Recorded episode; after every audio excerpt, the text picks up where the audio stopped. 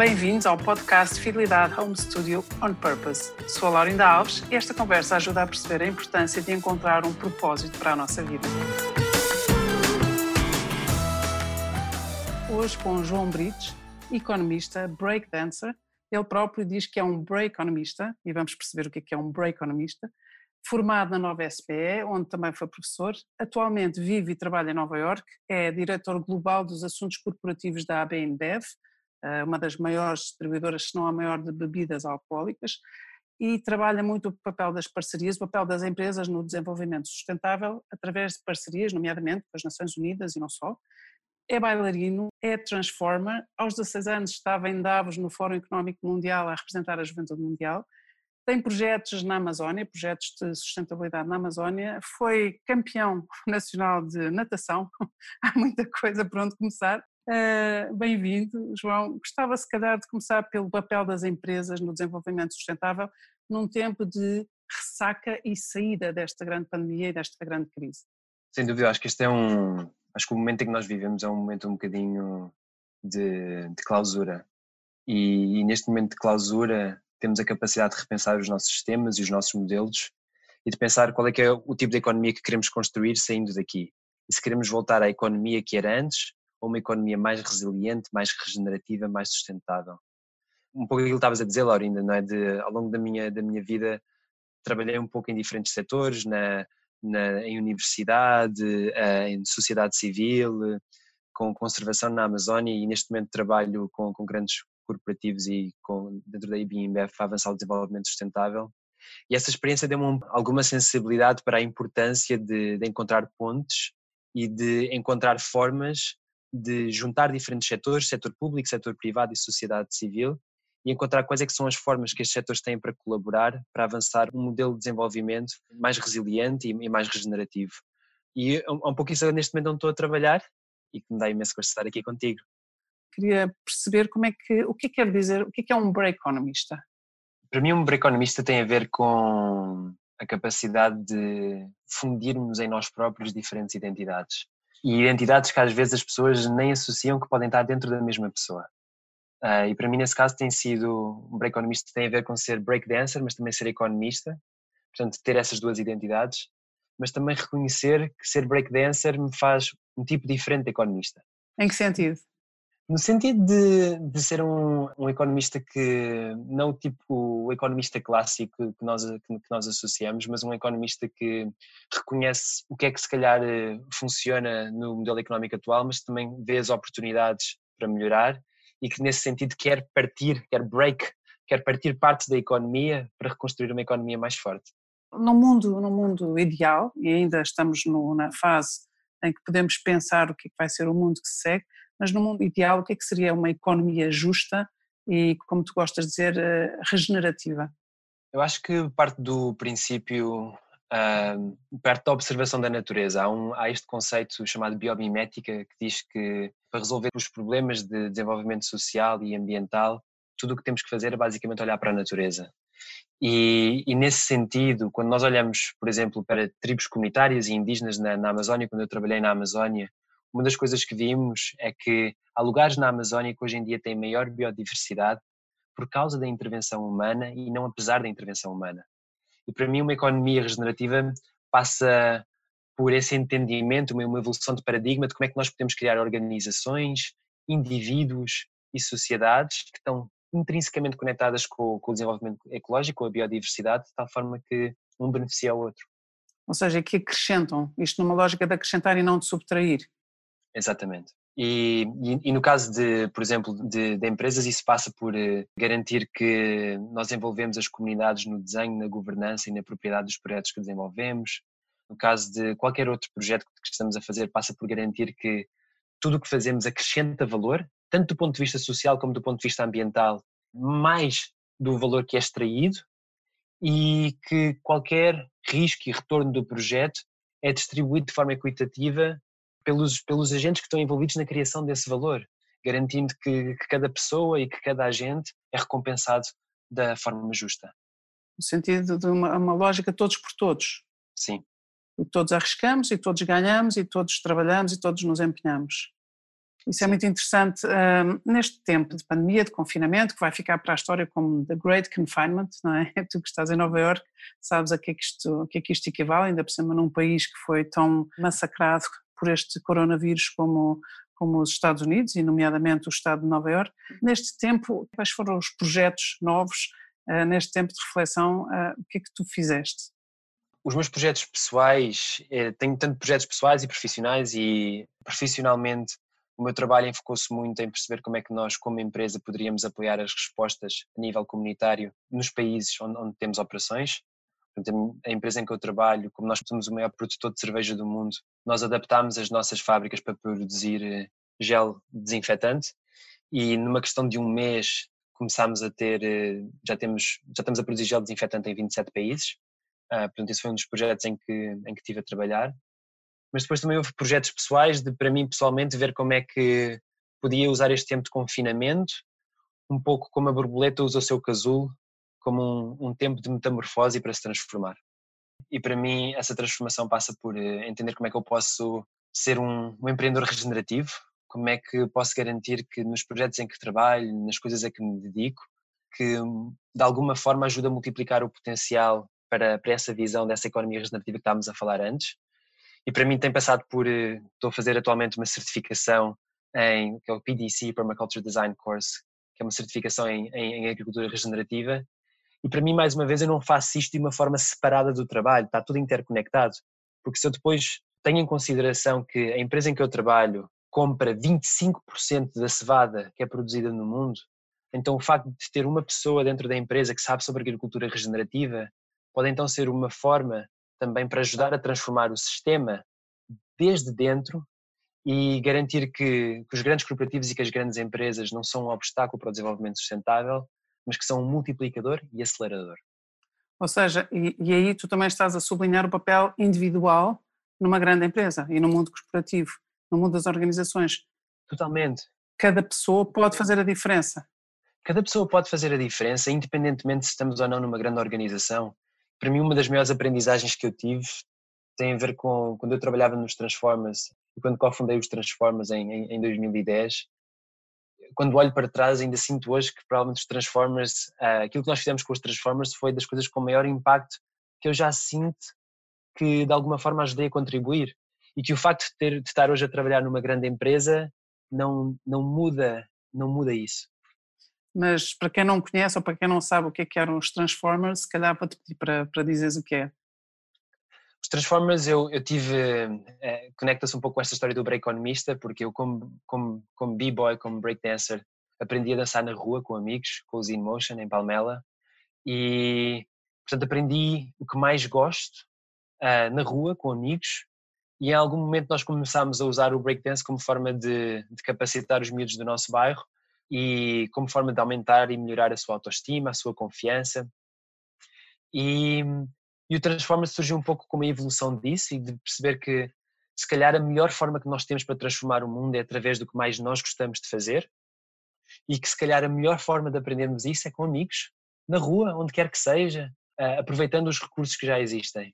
E, hoje o Transformer é, um, é uma, continua a ser uma associação juvenil que gera a sua própria receita e isso é bastante inovador, não depende de patrocínios, mas conseguiu encontrar formas de gerar um modelo de negócio.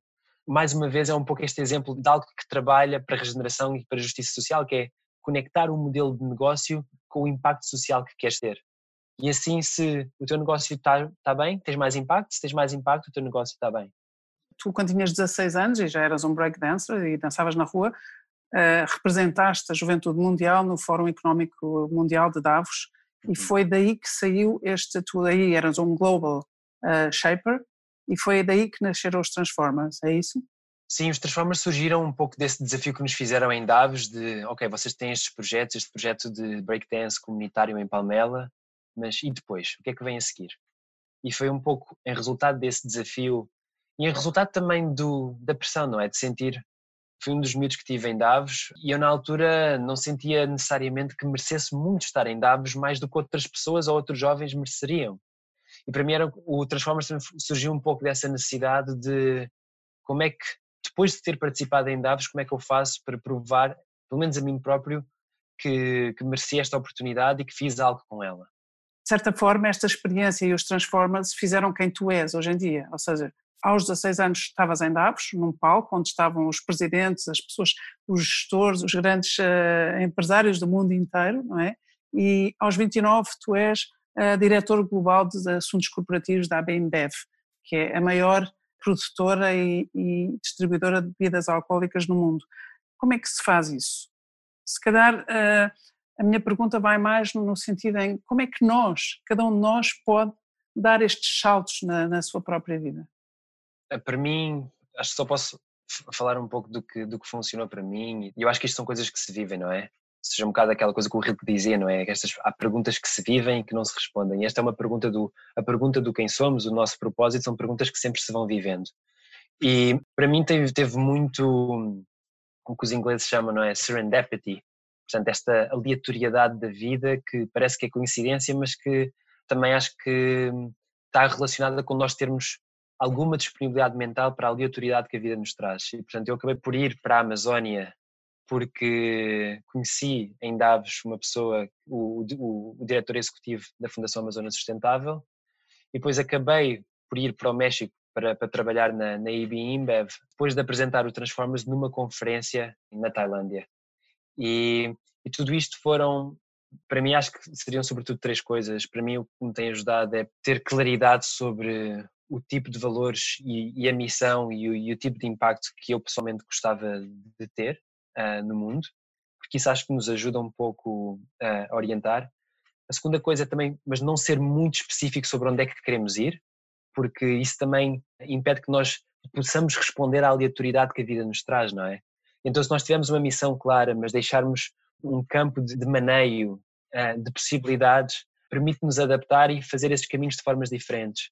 E a terceira coisa tem a ver com um certo tipo de humildade que, que nos força sempre a aprender, uma humildade que nos força a estar curiosos, uma humildade que nos força a não nos levar a nós próprios muito de forma demasiado séria, mas que vê que não toma nada por garantido e que parte desta ideia de que, que há sempre que lutar pelas coisas, que não tomar as coisas por garantidas e que há sempre algo para aprender de alguém ou da natureza. é uma boa, é uma boa fórmula. Abertura, abertura e o, não é um go with the flow, é fazer a nossa parte. No fundo é o que eu percebo, é cada um fazer a sua parte com muita convicção, com valores, com propósito e depois deixar que a vida também faça a sua parte.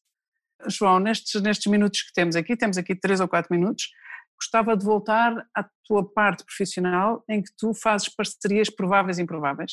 Como é que tu consegues isso? Tu chegas aos sítios e como é que tu fazes as pessoas colaborarem? Aqueles que se imaginam já parceiros, muito bem, mas aqueles que nunca imaginaram que podiam fazer uma parceria com outros? Para nós, uh, por exemplo, nós atualmente temos uma, uma parceria com, com as Nações Unidas, com, com, a Agência de Formação e, e de Investigação das Nações Unidas, a UNITAR, e, e para nós a experiência está um pouco relacionada com esta ideia de que, primeiro, nós não queríamos parcerias só entre organizações, não é? nós queríamos parcerias entre pessoas, porque as organizações são feitas de pessoas. E, e as empresas são, são pessoas, uh, um conjunto de pessoas. Portanto, tem a ver um pouco com essa, como é que nós, uh, um, pensamos no longo prazo, como é que nós humanizamos as relações e, e tomar em consideração que muitas destas relações, por exemplo, a relação que nós construímos com as Nações Unidas, tem sido uma relação de longo prazo, ou seja, não é um namoro de um mês, é, é uma relação que se vai construindo e que, e que olha um pouco para o que é que cada organização tem para contribuir e que permite essa parceria resolver as, as metas e as necessidades que cada organização tem. E, portanto, eu acho que as parcerias não têm que ser sempre uma, uma resposta, as parcerias são uma resposta quando, em contextos específicos, quando as organizações que estão envolvidas têm objetivos que são complementares e, nesse sentido, elas podem colaborar. Mas aí também eh, nós só conseguimos uma mudança, gerar mudança e uma mudança sistémica com essas parcerias. Totalmente, e é por isso que, por exemplo, nós hoje em dia, quando olhamos para os Objetivos de Desenvolvimento Sustentável, o objetivo número 17 tem a ver com a Aliança Global para o Desenvolvimento Sustentável e que esta ideia de que todos os outros objetivos são muito difíceis de conseguir se não houver uma, uma colaboração forte. E, e, e, para mim o que passa por eh, construir parcerias eficazes tem a ver com não só selecionar os parceiros certos e garantir que há alinhamento entre os objetivos de cada parceiro, mas também que nesse processo que a parceria é feita de uma forma participativa. Por exemplo, um dos projetos também que eu trabalhei na Amazónia, a Aliança Guaraná de Maués, que é uma parceria que nós temos com, com o USAID, que é o Departamento de Ajuda Externa do, dos Estados Unidos, e em que nós colaboramos com, com o USAID para financiar uma organização que trabalha na Amazónia para desenvolver trabalho uh, comunitário com várias pessoas de uma região da Amazónia que se chama Maués, que nos fornece 80% do Guaraná que usamos numa das, nossos refrigerantes. E para mim isso também me deu uma grande lição sobre a qualidade da parceria, o desenho da parceria, o, o enquadramento da parceria é super importante, porque tem que ser uma parceria que realmente empodere os atores certos, que lhes dê, uh, que dê uma voz a todos e não só voz, uma oportunidade, o, o que os ingleses chamam agency, não é? que, que, que às pessoas uma certa responsabilidade por liderar a mudança e que, em vez de centralizar essa, essa vontade. Portanto, para mim, o desenho da parceria é super importante e é por isso que, quando eu depois acabo por hum, pessoalmente desenvolver esse tipo de projetos, acabo por também trazer diferentes tipos de ferramentas, daquelas que às vezes são usadas a nível corporativo, sobre como é que nós podemos desenvolver essas alianças a nível comunitário. Pois imagino, imagino que um break economista, um break dancer e que faz estas parcerias prováveis e improváveis traz de certeza outro foco. Oh, João, estamos no fim do nosso tempo, um, só porque este podcast, só porque esta conversa fecha uma série de 10 podcasts gravados neste home studio e neste tempo já de saída do confinamento, mas ainda de grande crise provocada pela pandemia, qual é que seria a tua mensagem para nós, como individualmente falando, ou para as empresas? O que é que tu gostarias de dizer sobre, sobre este tempo que, que se segue?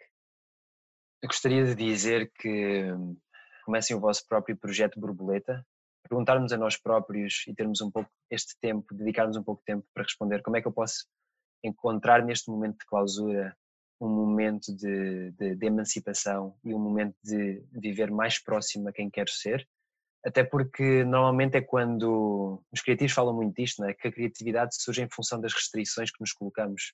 Que dizer a uma pessoa, olha, uh, dá aí umas ideias sobre algo, que é mais fácil gerar essas ideias quando temos, uh, quando partimos de uma restrição.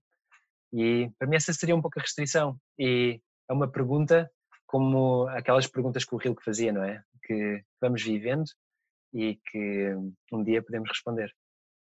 Muito bem. Uh, e se calhar um, um, resumo muito grosseiro é que nós possamos todos aproveitar bem o nosso casulo para que possamos ser a borboleta que queremos ser quando tudo isto acabar.